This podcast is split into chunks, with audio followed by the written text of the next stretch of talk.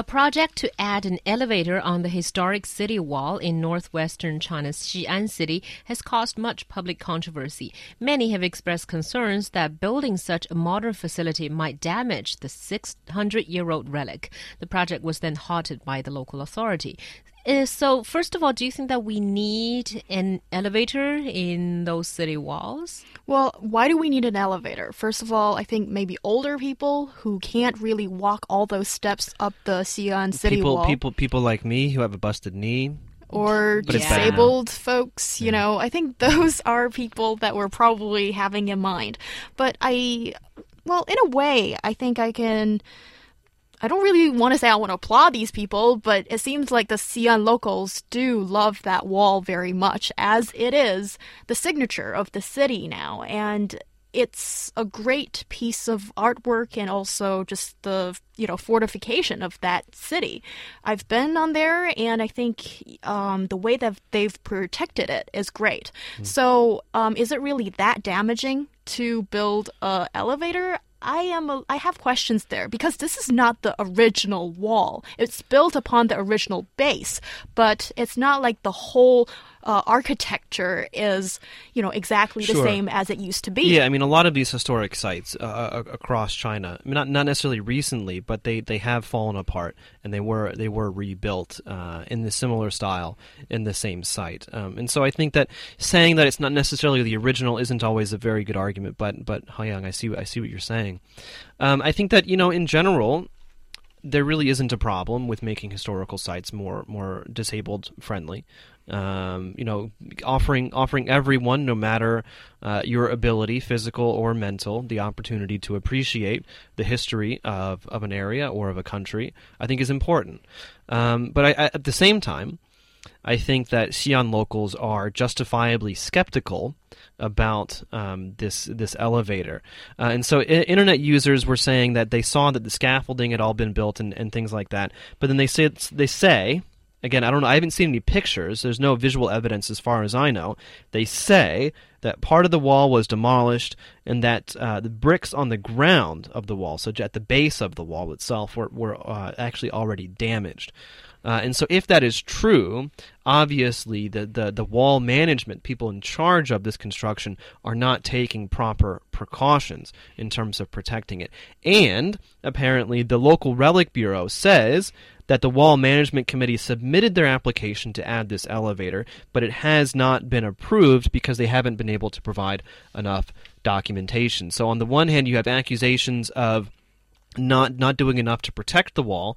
On the other hand, it, it would seem at least that the city wall management is, is going ahead when they actually don't have the approval or authority to do so. Yeah, I think these are things that hmm. make people angry. Maybe not building off the elevator itself, but the fact that first they didn't ask for enough public opinion before they do that, and second they don't even have officials' approval, relics bureau's approval before they start doing that. But again, I think the public is also concerned because you know the wall is sort of like the pride of the people of Xi'an, and they really want to protect it. Especially, I guess, given the fact that you know city walls in other cities like Beijing are totally gone, and Right. uh, they're one of the most intact ones left. So I guess it's sort of like a city pride to them.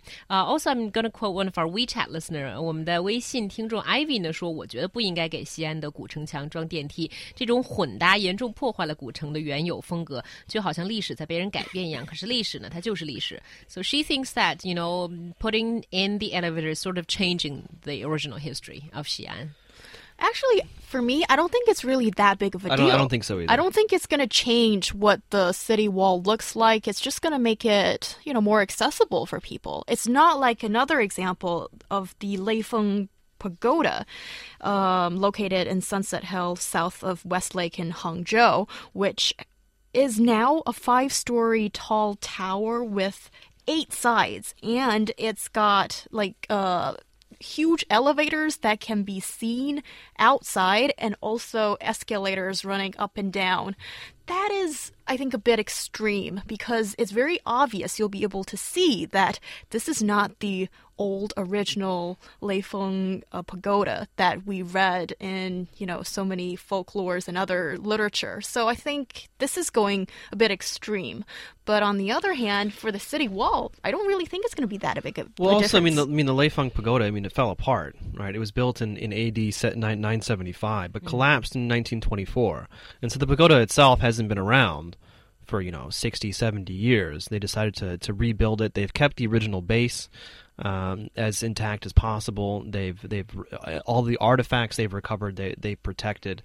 Uh, whether or not you know it's appropriate to build you know what basically amounts to a modern structure on top of this and then call it the Leifeng Pagoda is a different different thing. Uh, but again, we're dealing with a completely collapsed structure, and the structure just was not there anymore. Uh, whereas with Xi'an, obviously the the city wall is. Um, I'm just trying. To, I'm just thinking of you know when I've been to. Um, you know historical areas. Like for example in Rome uh, the Colosseum which is basically falling apart. I mean you know if you have if you've ever seen pictures of it it's so amazingly old that you know only half of it's still really there. Uh, there's the, the the area of access is actually strictly limited but they have actually built you know handicap ramps and, and things like that. And so I wonder if if something like that isn't more of a possibility rather than you know literally just attaching this type of structure on onto the side of the wall. Building a ramp that might sound like a good idea. You know, at least better than destructing the wall. I guess. Right.